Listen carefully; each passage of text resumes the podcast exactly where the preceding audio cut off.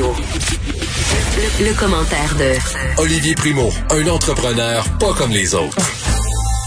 Puis Olivier, est-ce que tu es en train de jubiler de ce plan de déconfinement? Là, ben oui, premièrement là, pour tout le monde, là, euh, à 100 000% Même en plus, il fait tellement beau et tellement chaud. Mais, parce qu'il y a toujours un mais, Ouais. La santé publique, j'ai eu des petites nouvelles, ça va être compliqué d'organiser des événements. Oups, comment ça? plus compliqué qu'au Parc Jarry puis à la plage d'Oka, qu'eux autres sont pas capables de gérer du monde. Hum. Mais euh, ouais, exactement. Fait que j'attends des nouvelles, là, de- des vraies confirmations, mais euh, ça s'enligne vraiment pour avoir des euh, des sections là, de 250 personnes très distancées. Fait que euh, on va avoir des parties, on va en avoir des moins gros qu'on pensait. Bon, euh, mais quand même, c'est mieux que rien. Là. Euh, Je veux dire, à un moment donné, on va avoir un été. Euh, ben, on a déjà un été, là, je pense qu'on est déjà dedans, puis tout le monde est bien, bien content. Sauf qu'en même temps, euh, ça va être moins moins effervescent que, que- à ce que les gens s'attendaient. Oui, mais tu, tu faisais référence à la plage d'Oka. Olivier, j'étais curieuse de savoir ce que tu en avais pensé parce que j'en discutais Ah. avec Benoît Dutrisac, puis je disais, tu sais, euh, tu prends par exemple un endroit comme le Beach Club qui est sensiblement, euh, qui attire les- les- le même type de personnes. C'est un environnement qui est contrôlé, tout ça. Ils ont géré les affaires de monde qui s'en vont sous après avec la police, puis tout. Ça, ça aurait pas pu se voir au Beach Club, une histoire de même. Là. Et là, premièrement, là, on va remettre tout à, on va tout remettre à la base. Là. Hier, je voulais pas répondre à ça, puis j'ai pas le goût de m'embarquer là-dedans, là, parce que le maire d'Oka n'a aucune idée de quoi il parle. Mais le, le- les, tu sais, ça me ferait quand on me dit ah les à la plage d'Oka, c'est juste des familles. Je sais pas si vous êtes déjà à la plage d'Oka. Non, c'est pas juste des familles, je te le confirme. non, non. Ben, c'est ça. Fait que là, regarde, on en prend, puis on en laisse, puis le beach club a le dos large. Là, encore une fois, tu sais, on est fermé, fermé, puis c'est de notre faute. Là. Mm. Regarde, je me suis dit que j'allais passer par-dessus ça, que j'allais passer un beau week-end. Mais c'est sûr qu'avec une sécurité, ou moi, ça me dérange pas que les autres peuvent re- recevoir des gens, puis des gens à l'infini, qui engagent la police comme nous on fait, puis qui engagent la sécurité comme nous on fait. Euh, puis euh, là, après ça, ils pourront dire qu'ils sont meilleurs ou moins bons que nous autres. là. Je pense qu'en ce moment, il n'y a, y a- y a- y a pas de challenge à, se faire de savoir qui, qui est bon, qui qui est pas bon. C'est juste de faire de, de recevoir les vrais règlements clairs, nets et précis. Ça fait un an et demi qu'on s'en parle. Là. On veut pas de deux poids, deux mesures. On veut des règlements précis. On veut se faire dire qu'est-ce qu'on a le droit de faire puis qu'est-ce qu'on n'a pas le droit de faire. C'est juste ça que les festivaliers puis tout le monde qui va au resto puis tout le monde. C'est tout ça qu'on attend. Encore plus, nous, les organisateurs de grands événements, Mhm. euh, on est habitué de gérer des foules.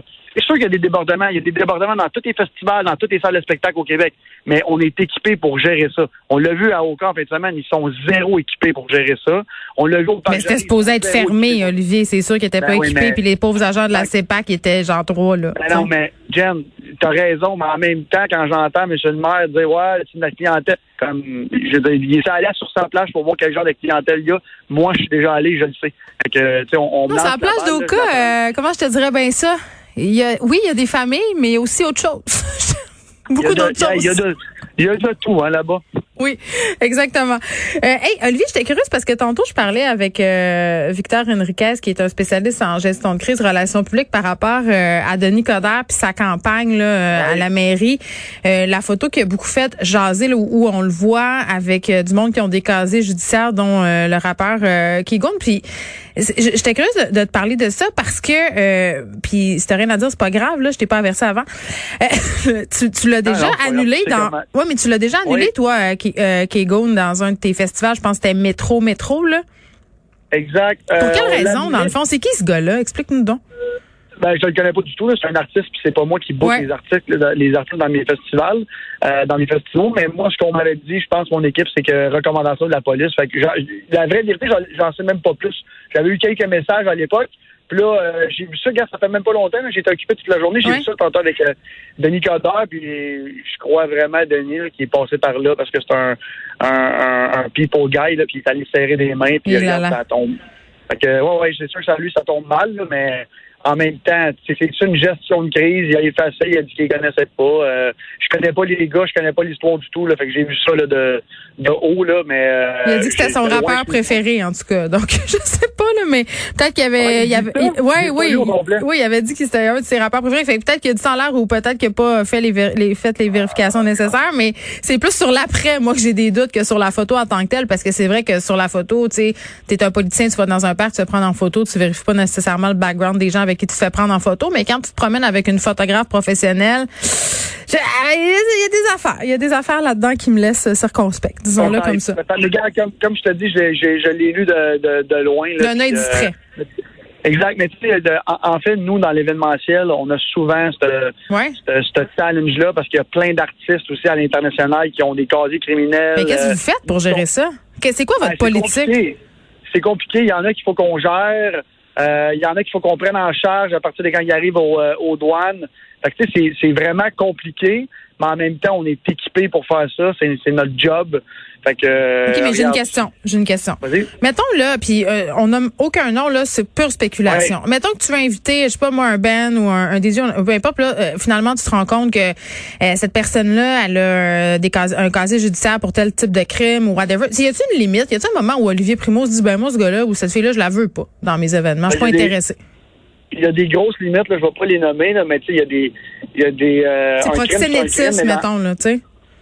Non, non, mais je veux pas embarquer dans, dans qu'est-ce qui est grave ou pas grave, là, mais il y a des limites là, que moi je me dis, il n'y a aucune chance que je que je parle de ça, euh, que je- j'engage ce genre d'artiste-là. Ouais. Mais tu sais, il y a aussi le fait que il y a des artistes que je connais pas pas en tout qu'on engage puis que je ne sais même pas là, qui ont déjà eu un casier criminel. Euh, il y a des trucs comme ça. Tu sais, Mm. nous à, à Montréal, on avait des, on a eu euh, Enigma qui est passé à notre festival. Ouais. Écoute, j'avais jamais entendu une de ses chansons, puis je me rappelle que les divines étaient allées monter sur stage. Présumé euh, avait- Exactement, mais là, là, on me challengeait, mais comme la vérité, c'est que je ne sais pas. J'avais 500 personnes sur mon affiche. Là. Mhm. Fait que euh, c'est pas moi au, à 100% qui book tout ça. Le festival est pas juste à moi, j'ai des partenaires là-dedans. Fait que tu sais, euh, il y a aussi des, des, des trucs à prendre et à laisser. Ouais, mais j'imagine qu'à la lueur de tout ça, maintenant vous posez peut-être davantage de questions, on l'espère. Exactement. Je regarde plus mon line-up maintenant. Ben, tu fais bien. J'ai envie de te dire félicitations pour ça. Euh, là, c'est drôle, on parle pas souvent de sport, mais on va se parler de ce Oui. premier match du CHR. Moi, je l'ai pas écouté, Olivier, pour vrai, là, euh, parce que Oui. j'étais dans, dans, j'étais en train de me baigner, mais ça a eu l'air euh, épique, puis ça a eu l'air épique peut-être pas nécessairement pour les bonnes raisons. Il y a eu de la bataille.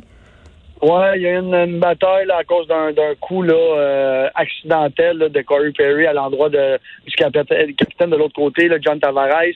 Puis après ça, ça a été un peu nébuleux. Là. Il, y a un, il y a un joueur de Toronto qui a voulu se venger, mais c'est un, un, un- un geste accidentel là, de la part de notre joueur. Fait que c'était un peu bizarre, mais ce que je retiens de cette partie-là, à part ça, là, qui est triste, Oui. c'est que le Canadien de Montréal a, a- a joué une très bonne partie et que moi, je suis un grand, un grand fan bipolaire de Carey Price. J'adore le joueur quand il, il- C'est quoi un fan bipolaire de Carey Price? Il me semble que c'est la définition des fans du Canadien bipolaire.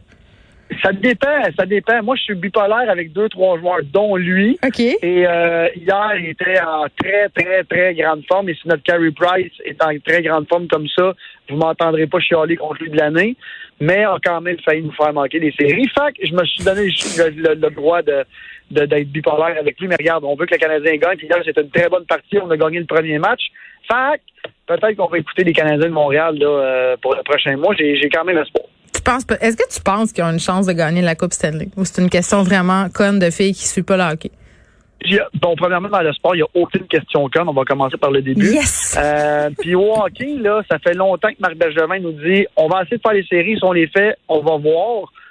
Euh, on sait jamais. Là, je pense qu'avec l'équipe qu'on a, on sait jamais. Écoute, je leur donne pas, euh, je mettrai pas 100 000 sur la sur le fait qu'ils vont gagner à Coupe Stanley, mais s'ils gagnent avec le, le hockey tellement compétitif maintenant qu'on a, ça va me surprendre, mais je vais pas tomber à terre. Je vais être plus content qu'étonné. Bon, Olivier, moi je te laisse retourner euh, au soleil puis gérer euh, ton beach club qui va ouvrir ses portes euh, cet été. Je t'ai dit ça- que j'allais aller faire un tour. Je, je regrette déjà un peu ma promesse. Ça, ça fait longtemps que j'ai pas dit ça, mais Beach Day Everyday. Bon week-end. bye bye. OK, bye.